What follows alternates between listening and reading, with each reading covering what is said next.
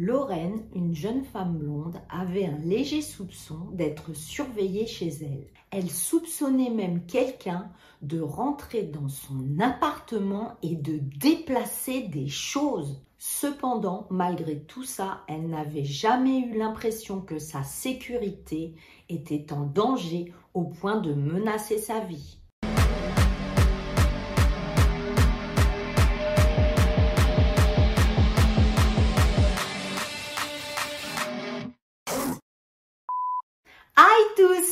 On se retrouve pour une nouvelle vidéo et je suis ravie d'être avec vous à nouveau et de vous raconter cette histoire horrible. Bon, d'abord, tu vas t'abonner, me mettre un pouce en l'air parce que c'est la meilleure chose que tu puisses faire pour m'aider et puis parce que j'ai plus de 80 vidéos complètement folles que tu peux regarder.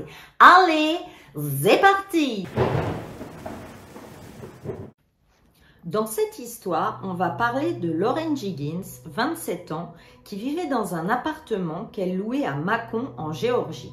Elle était diplômée de la faculté de droit de l'université de Mercer. Lorraine se préparait également à passer l'examen du barreau, c'est-à-dire qu'elle voulait devenir avocate. C'est une jeune femme pétillante qui est donc très joyeuse, donc souriante, car elle est très positive dans la vie de tous les jours. Elle a plein d'amis et aussi elle a eu quelques petits amis mais qui ne resteront a priori qu'à l'étape de flirt car j'ai relevé dans certains articles que peut-être elle se réservait pour le mariage. Ses amis diront que pendant l'année 2011, Lorraine était extrêmement troublée et je vais vous expliquer pourquoi. Lorraine avait un léger soupçon qu'elle était surveillée et elle avait même soupçonné d'être surveillée dans son appartement. En effet, à chaque fois qu'elle rentrait chez elle, elle avait l'impression que des choses avaient été déplacées lorsqu'elle partait en voyage.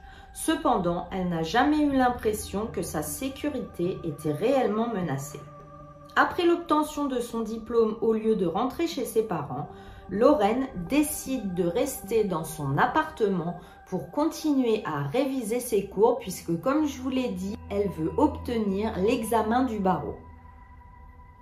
Un soir, Lorraine va même envoyer un email à un ami lui expliquant que quelque chose n'allait pas que quelqu'un tentait de s'introduire chez elle, qu'elle avait peur et qu'elle ne voulait plus rester dans son appartement et que dès qu'elle aurait fini son examen, elle allait rentrer chez ses parents.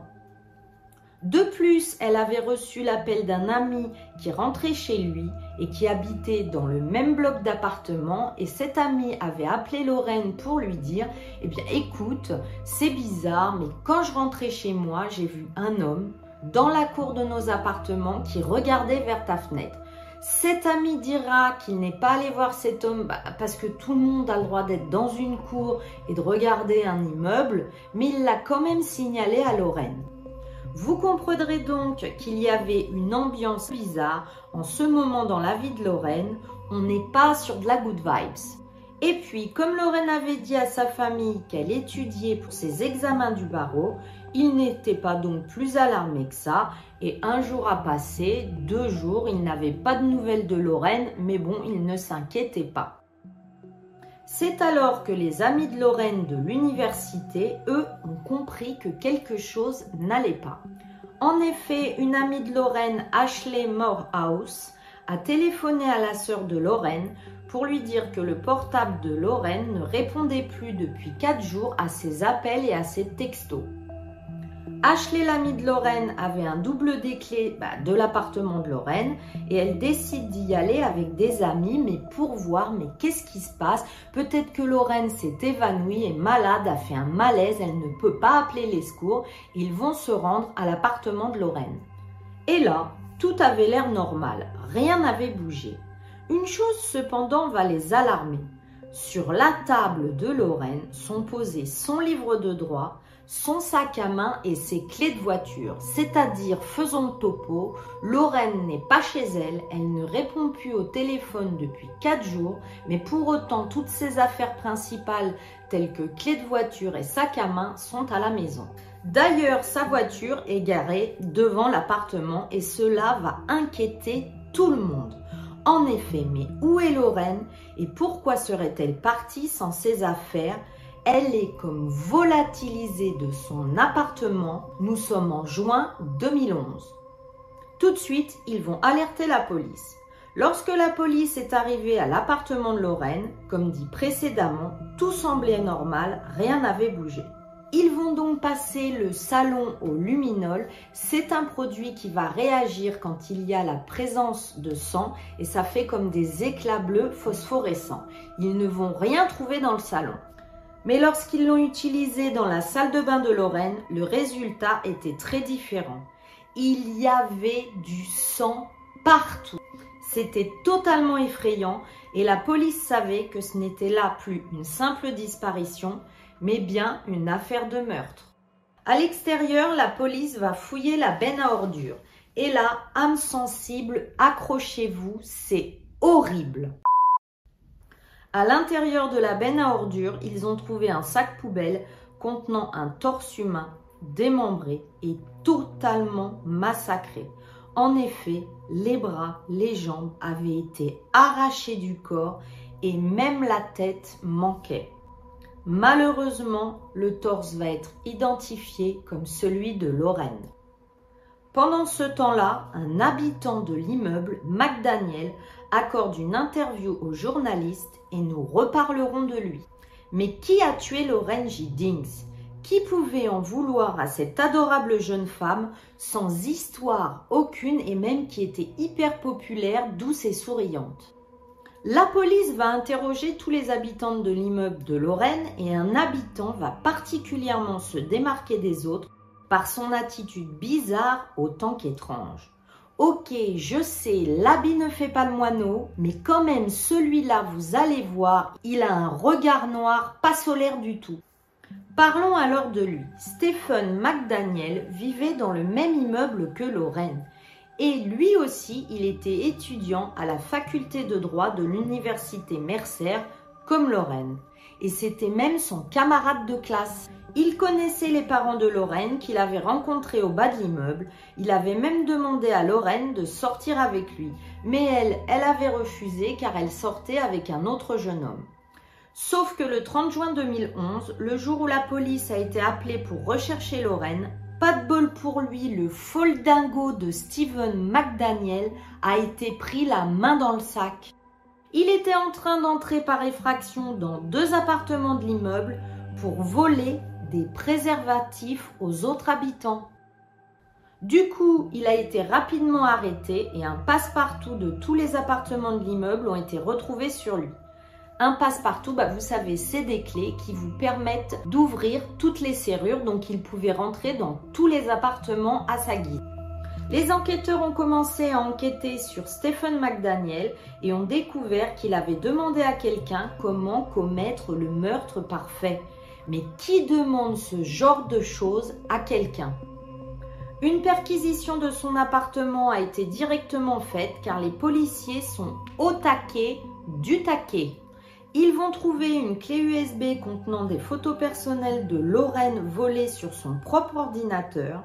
La police a également trouvé des sous-vêtements de Lorraine en sa possession, c'est-à-dire que le Steven, il eut piqué ses culottes. Ils vont également trouver des centaines d'images d'enfants en situation scabreuse et horrible sur l'ordinateur de McDaniel, ça me dégoûte. En continuant de parcourir l'ordinateur portable de McDaniel, la police a trouvé d'autres preuves accablantes. Son historique de recherche sur Internet a montré qu'il visitait fréquemment les pages des médias sociaux de Lorraine, son Instagram, son Facebook, et qu'il recherchait en même temps des films cochons violents tout en regardant les photos de Lorraine, et en même temps il retournait sur ces films cochons, regardez les photos de Lorraine et ainsi de suite. Les autorités ont découvert que Steven bah, McDaniel donc, pouvait entrer et sortir de l'appartement de Lorraine, comme je vous l'ai dit, à sa guise. C'était donc lui qui rentrait chez elle et déplaçait les objets quand elle n'était pas là. Il volait ses culottes, c'est totalement effrayant d'imaginer ça. L'autre, il se faisait une petite collection privée de slides. Il la suivait et la traquait depuis longtemps, sans qu'elle ne se doute de quoi que ce soit, croyant que Stephen McDaniel était juste un camarade de classe adorable, habitant dans le même immeuble qu'elle, alors qu'il avait pour elle un très sombre projet. De plus, ils ont récupéré des séquences vidéo supprimées prises par McDaniel de l'appartement de Lorraine qu'il filmait à travers une caméra qu'il avait collée sur un poteau en face de sa fenêtre. Il l'utilisait pour jeter un coup d'œil à l'intérieur de chez elle et la surveiller. De là, ils vont également retrouver une lame de métaux avec l'ADN de Lorraine dessus. Longtemps, lui, McDaniel, il va clamer son innocence, mais les preuves s'accumulent contre lui et il décide d'avouer le meurtre en 2014, c'est-à-dire trois ans plus tard. Il a déclaré qu'il était entré par effraction dans l'appartement de Lorraine et l'avait étranglé à mort. Il a ensuite traîné son cadavre jusqu'à sa baignoire et l'a laissé là. Plus tard dans la nuit, il est revenu à utiliser une scie à métaux pour la découper afin de faciliter son élimination. Il a même dit à la police que les autres parties de son corps se trouvaient dans une autre benne à ordures, mais malheureusement, elles n'ont jamais été retrouvées. Mais où en est Stephen McDaniel maintenant? Parallèlement à ses aveux, McDaniel a également affirmé être une victime et a accusé la police d'intimidation et de techniques d'interrogatoire inappropriées. Il a également reproché à la police de l'avoir insulté et crié dessus et moi, ça ne me dérange pas du tout. Il a déclaré que la police ne lui avait pas fourni les soins médicaux appropriés. Néanmoins, sur la base de ses aveux, le juge a condamné Steven à la réclusion à perpétuité en 2014. McDaniel a eu la chance d'obtenir une libération conditionnelle dans 30 ans. En 2018, McDaniel a fait appel de sa condamnation et a affirmé que les forces de police donc avaient violé ses droits lorsqu'elles avaient enquêté sur lui. Il a allégué que les autorités ne l'avaient pas informé à temps de ses droits et affirmé que la perquisition de son appartement s'était également déroulée de manière irrégulière. Mais heureusement, son appel a été rejeté. Actuellement, Stephen McDaniel est incarcéré à la prison d'État de Hancock. Voilà l'horrible histoire de cette pauvre Lorraine est terminée mais dites-moi dans les commentaires si vous ne trouvez pas ça mais trop creepy, trop effrayant de savoir que dès que Lorraine est sortait de chez elle ou qu'elle partait en vacances, et eh ben l'autre là, il rentrait chez elle, il se promenait à sa guise dans son appartement et lui piquait des culottes, mais ça me rend dingue. Bah dites-moi aussi dans les commentaires si vous connaissiez cette histoire et je pense que cette fois-ci vous serez bien d'accord avec moi, on va laisser un emoji immeuble puisque c'était un autre locataire de l'immeuble et qu'ils étaient voisins. Et si tu le trouves pas, laisse-moi un autre emoji. Je voulais encore vous remercier pour deux choses. Bah, pour vos commentaires comme d'habitude et aussi parce que vous êtes vraiment adorable. Vous êtes tellement gentil et bienveillant avec moi. Cela me fait vraiment chaud au cœur de voir que j'ai une communauté d'amour. Si tu ne l'as pas encore fait, mets-moi un pouce en l'air, abonne-toi et clique sur la clochette. D'ici la prochaine fois, mais prenez bien soin de vous. Pensez quand vous êtes dans la cour de votre immeuble à regarder derrière vous. Bye bye